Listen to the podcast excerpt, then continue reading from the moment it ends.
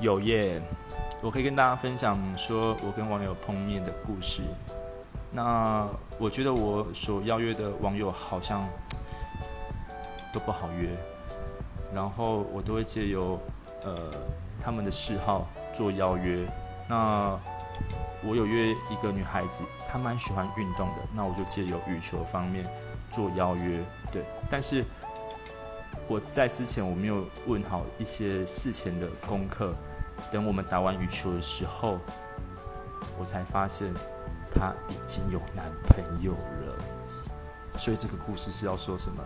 事前问话要问清楚呀。